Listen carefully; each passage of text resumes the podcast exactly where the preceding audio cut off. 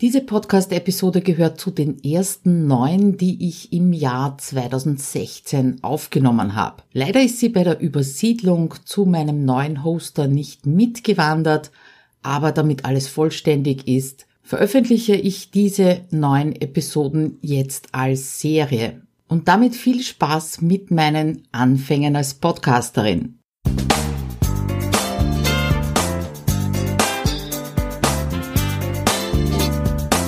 Hinein ins Abenteuer Homeoffice, dem Podcast für alle Homeworker, Onliner und alle, die in ihrem Online-Business endlich effizient arbeiten möchten. Schön, dass du dir die Zeit nimmst und dabei bist. Hallo, Claudia Kascheda hier für dich am Mikrofon und für dich in der Flugschule.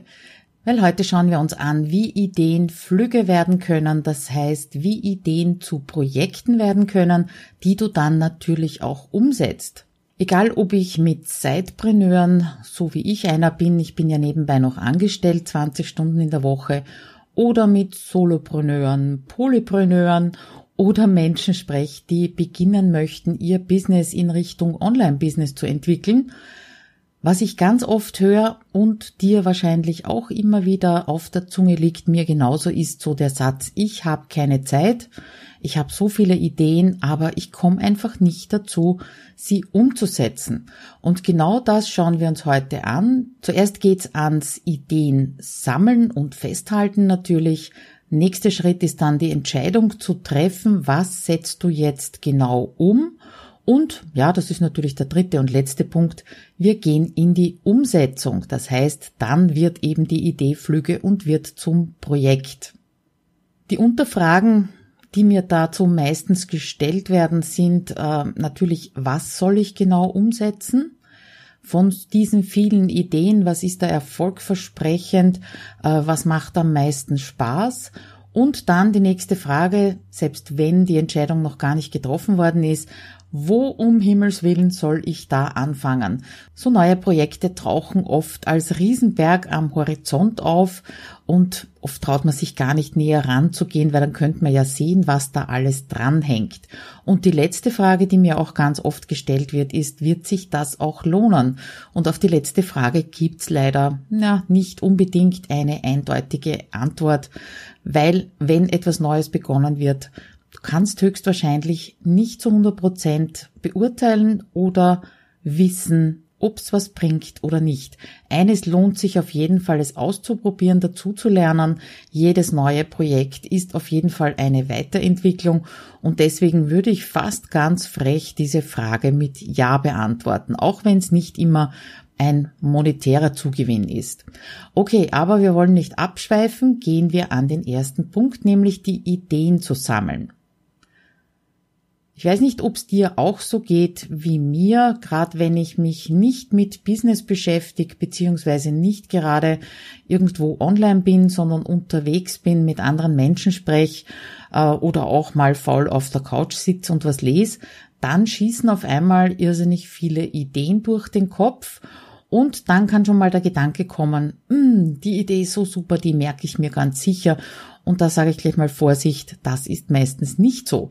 Das heißt, wenn du Ideen sammelst, dann bitte mach das schriftlich und es ist völlig egal, wo du das machst. Ob du das in meinem Lieblingstool in Trello machst oder in Evernote oder OneNote. Von den beiden habe ich dir in der vorletzten oder letzten Folge auch einen Artikel verlinkt, wo die beiden gegenübergestellt werden. Es kann Scompler sein, Scrivener sein und es kann auch einfach ein Notizbuch sein, beziehungsweise die Notizfunktion auf deinem Handy. Wichtig ist nur, dass du sofort aufschreibst, zumindest in Stichworten und dass du es dabei belässt. Weil ganz oft erlebe ich auch, dass meine Kundinnen und Kunden eine gute Idee haben und dann gleich so gedanklich und auch schriftlich ans Umsetzen gehen. Das heißt, versuchen zu strukturieren, was ist sofort zu tun, was ist zu machen und höchstwahrscheinlich diese Zeit des Nachdenkens, des Planens, des Strukturierens nicht eingeplant haben und damit natürlich wieder in Verzug kommen mit anderen Dingen. Außerdem ist so dieses Aufschreiben und später nochmal anschauen eine ganz gute Selektionsmöglichkeit, was denn von diesen Ideen wirklich umsetzbar gut, realistisch ist und was davon nicht, beziehungsweise was äh, dich so richtig äh, motiviert oder, oder berührt von diesen Ideen. Also daher erstmal aufschreiben und ein bisschen brüten drüber über diese Ideen. Das drüber brüten dazu gehört natürlich auch, dass du regelmäßig deine Ideensammlungen, wo auch immer du sie also jetzt äh, angelegt hast, durchschaust.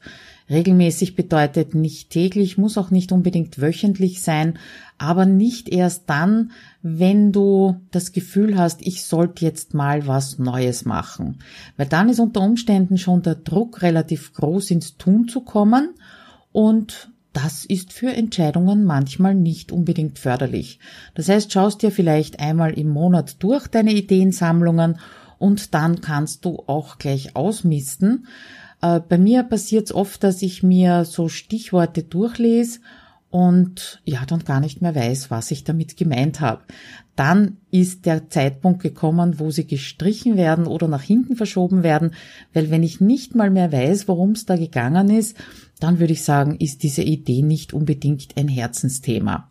Ja, wenn dich dann wirklich etwas anspringt, wo du sagst, ja, das ist es, das möchte ich umsetzen, oder du hast drei, vier, fünf Ideen gefunden, die dir gut gefallen, äh, wir gehen dann gleich einmal ins Entscheiden. Aber wenn dem so ist, dann ist der dritte Schritt immer auch zu planen und Zeit für diese Idee beziehungsweise natürlich für das Umsetzen einzubauen. Wir haben ja in einer vorigen Folge schon über die Wochenplanung gesprochen und so ein Projekt, das kann schon einige Wochen brauchen und einige Zeit brauchen. Die gehört natürlich eingeplant und eventuell woanders losgeeist, damit du überhaupt die Zeit dazu hast. Aber dazu gibt sicher auch noch später eine eigene Folge dazu.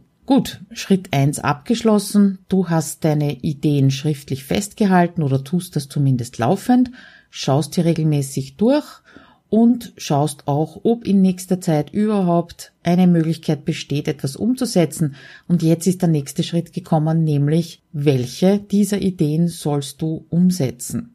Ich werde dir jetzt eine Art Entscheidungsmatrix beziehungsweise ein paar Fragen an die Hand geben, die dich dabei unterstützen können, wie du diese Entscheidung triffst. Aber da möchte ich noch dazwischen sagen, es muss nicht immer so total geplant sein. Ich habe also auch durchaus gute äh, Erfahrungen gemacht mit sehr, sehr spontanen Ideen, die ich dann sofort umgesetzt habe. Ich denke nur an meinen Podcast Countdown.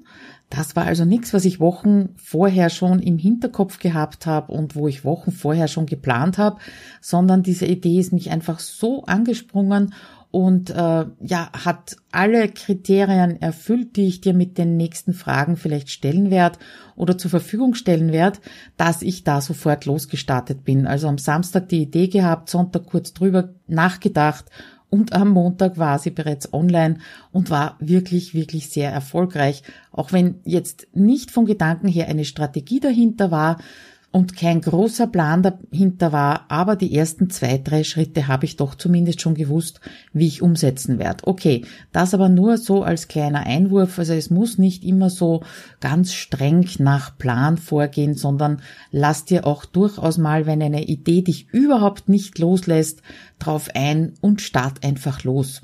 Wenn du aber jetzt im Dilemma drinnen steckst und sagst, hm, das sind drei, vier, fünf Dinge, die klingen alle unheimlich interessant und spannend und ich hätte auf alle irrsinnige Lust und natürlich keine Zeit für alle, dann frag dich mal die folgenden fünf Fragen und bewerte oder benote danach eben die verschiedenen Ideen, die du hast. Frage Nummer eins, wenn du so eine Idee vor dir hast, wie schaut's mit deinen Erwartungen aus, beziehungsweise welches Ziel oder welche Ziele verfolgst du damit?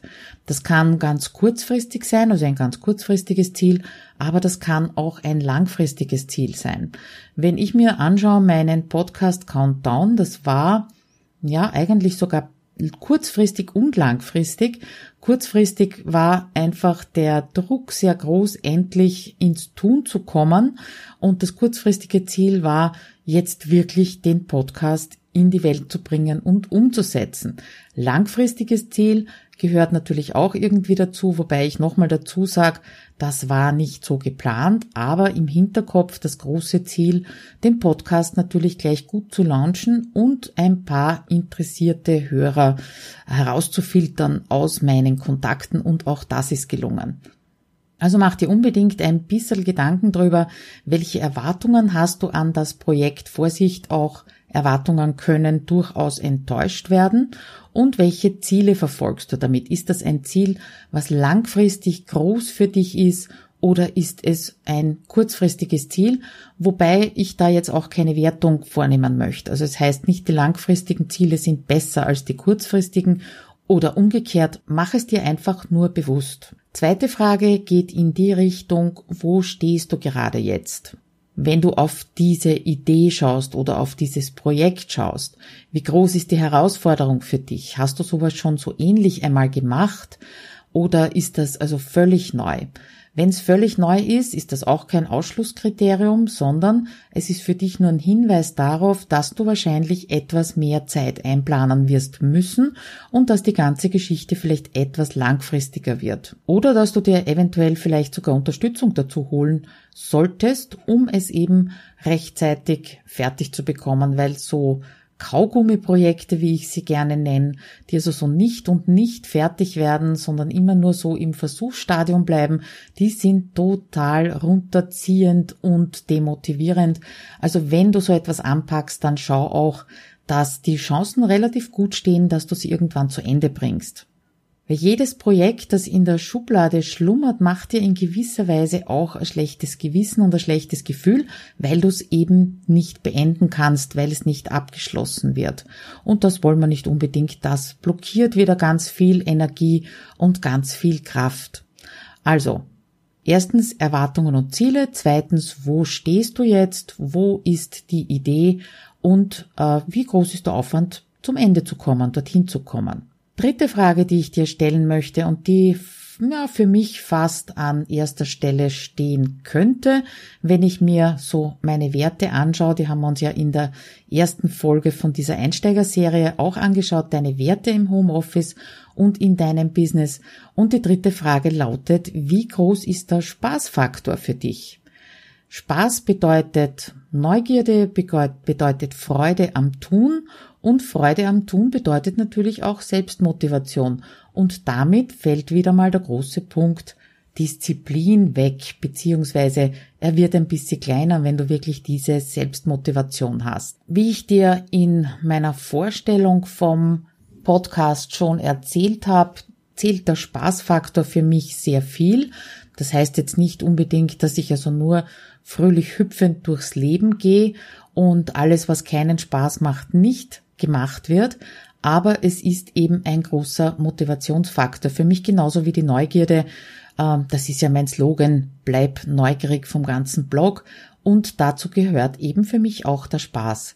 Das heißt, wenn du schon auf den ersten Blick auf deine Idee so überhaupt keine Freude und überhaupt keinen Spaßfaktor drinnen siehst, dann würde ich sagen, das könnte ein KO-Kriterium sein, dass diese Idee nicht weiterentwickelt wird zu einem Projekt. Der vierte Hinweis darauf, dass ein Projekt für dich interessant sein könnte oder eine Idee interessant sein könnte, das ist so ein bisschen ein Joker. Die Frage ist nämlich, ob du mit dieser Idee einen sehr schnellen Effekt für dich persönlich oder für dein Business erzielen kannst. Da sind wir wieder fast ein bisschen bei den Erwartungen und Zielen, aber so ein schneller Effekt, selbst wenn das sehr anstrengend ist, was du davor hast, der kann auch wieder ein großer Motivationsfaktor sein, um es durchzuziehen. So war es zum Beispiel für mich beim Podcast Countdown. Der ganz schnelle Effekt, dass ich sofort ins Tun gekommen bin, mich sofort intensiv mit dem Medium auseinandergesetzt habe und ja, eigentlich binnen fünf Wochen das Ding auf die Beine gestellt habe. Also als Joker zu nehmen, wenn bei allen anderen Fragen nicht etwas Eindeutiges rausschaut, dann schau mal, ob das einen schnellen Effekt in der einen oder anderen Weise für dich bringt. Ja, und zuletzt nicht zu unterschätzen, haben wir auch schon kurz angesprochen, die letzte Frage ist die nach den Ressourcen. Erst einmal hast du überhaupt Zeit, kannst du dir Zeit freischaufeln, hast du die Energie und die Nerven, jetzt etwas Neues anzufangen. Und wenn du die Zeit nicht zu 100 Prozent hast, kennst du vielleicht irgendjemanden, der dich dabei unterstützen kann.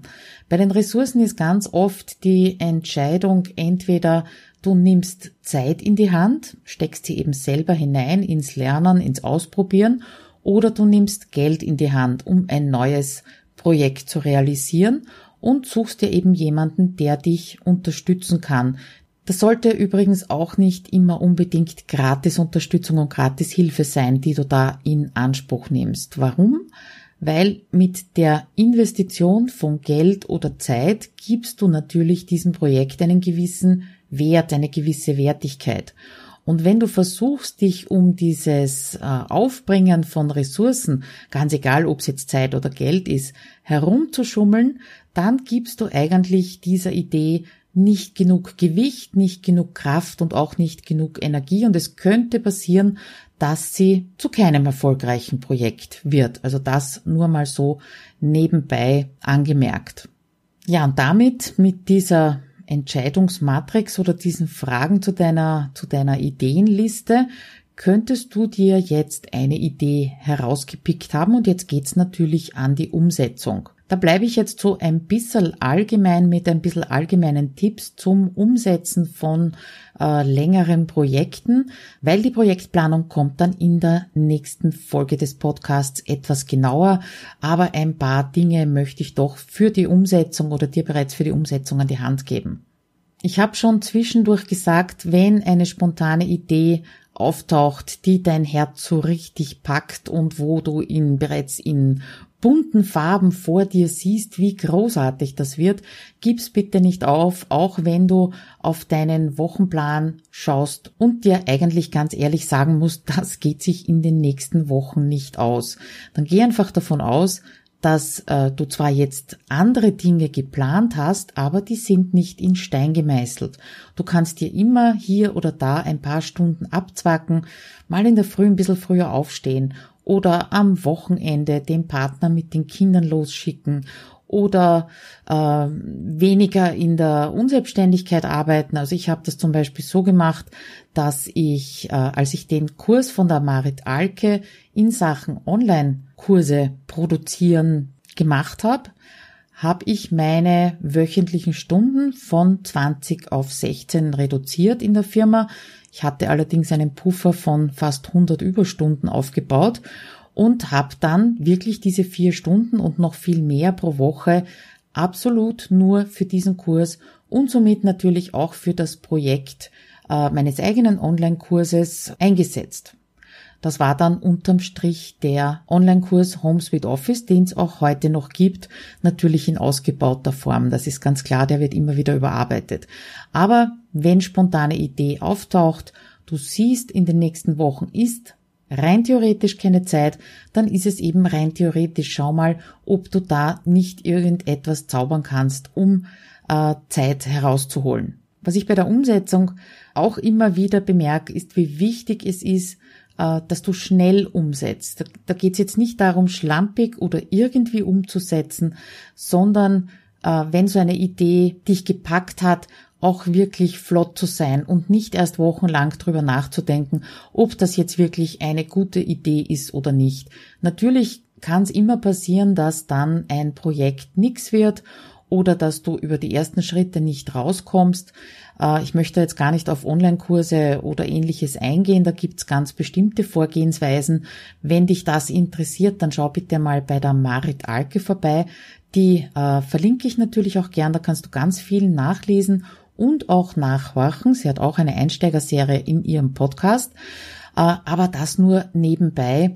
Es ist oft ganz entscheidend, die Dinge schnell umzusetzen und wie gesagt nicht lang drauf herumzukauen wie auf einem alten Knochen. Auch wichtig bei der Umsetzung oder lass mich es vielleicht anders sagen, äh, der Unterschied zwischen Planung und Umsetzung. Bei der Planung ist es natürlich wichtig, dass du auch das große Ganze im Blick hast, aber wie gesagt, das werden wir in der nächsten Folge etwas näher machen. Äh, das heißt, da musst du den ganzen Berg sehen. Zumindest in den Umrissen sollte er vorhanden sein und so äh, ein paar Segmente haben, ja, so ein paar Stufen drinnen haben, wo deine Plateaus sind, wo deine großen Schritte sind. Aber beim Umsetzen äh, nach der Planung bitte behalt den Blick genau auf den nächsten Schritt, auf den nächsten Stein, der vor dir liegt. Wenn du nämlich immer nur zum Gipfel schaust und immer nur zu diesem großen Berg schaust, dann kann dich das unter Umständen erdrücken, weil du einfach weißt, wie viel Einzelschritte notwendig sind, um auf den Gipfel raufzukommen. Also richte den Blick auf den Boden oder zumindest nur bis auf die nächsten vier, fünf Schritte und konzentriere dich genau nur auf den nächsten Schritt, den du tun musst, um eben in diesem Projekt weiterzukommen. Da sind wir wieder beim Thema Fokus behalten, nicht verzetteln und vor allem auch äh, die Aufschieberitis ein bisschen in Zaum halten, weil das ganz leicht passieren kann, dass du kleine Schritte nicht gehst, weil du nur die großen siehst und sie dir einfach zu groß vorkommen. Ja, und damit könnte eigentlich doch die Idee aus dem Nest geschubst werden und zum Projekt werden. Kleine Zusammenfassung für dich, das war doch wieder ein bisschen viel Stoff heute.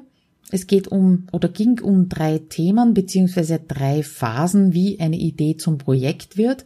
Das erste ist mal das Sammeln von Ideen. Bitte schriftlich machen, regelmäßig durchschauen, ob etwas dabei ist, was dich anspringt und auch gleichzeitig so ein Blick auf den Kalender und deine Planung halten, wie sich das ausgehen könnte.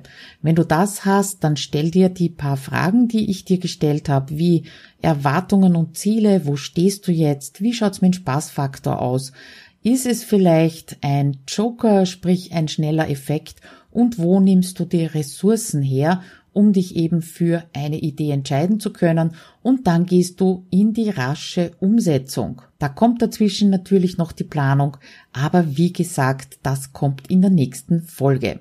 Unterm Strich geht's bei Projekten immer auch um die Geschwindigkeit. Die Geschwindigkeit, wie gesagt, geht's nicht um Hudeln und Schludern, wie wir in Wien sagen, also nicht nur in der Umsetzung, in der Produktion, in der Herstellung eines Projektes, sondern es geht vor allem um die Geschwindigkeit in der Entscheidung. Ich erlebe das immer wieder, dass gerade bei der Entscheidung für oder gegen eine Idee oder ein Projekt irrsinnig viel Zeit verbraten wird. Davon kann ich übrigens auch ein Liedchen singen. Ich weiß nicht, ich glaube, es hat ein Dreivierteljahr gedauert, bis ich mich dazu entschieden hatte, endlich den Trello-Videokurs zu machen bzw. zu produzieren. Da habe ich mich dann also auch mit einem kleinen Trick überreden müssen, diese Idee aus dem Nestel zu schupfen. Ich bin auch der Meinung, dass schnellere Entscheidungen weniger wehtun.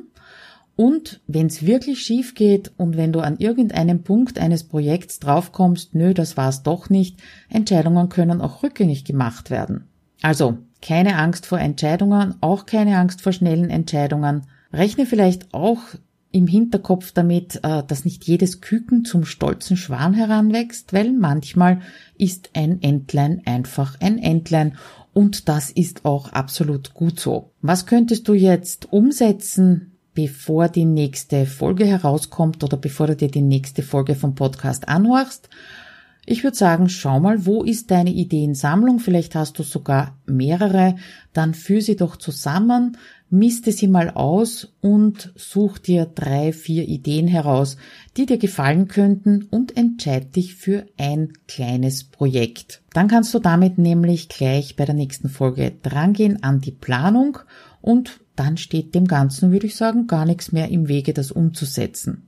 Wenn du vorher noch ein bisschen nachlesen möchtest und auch in den Links stöbern, die ich dir heute genannt habe, dann geh bitte zu den Shownotes, die findest du unter abenteuerhomeoffice.at Schrägstrich 008 für die achte Episode.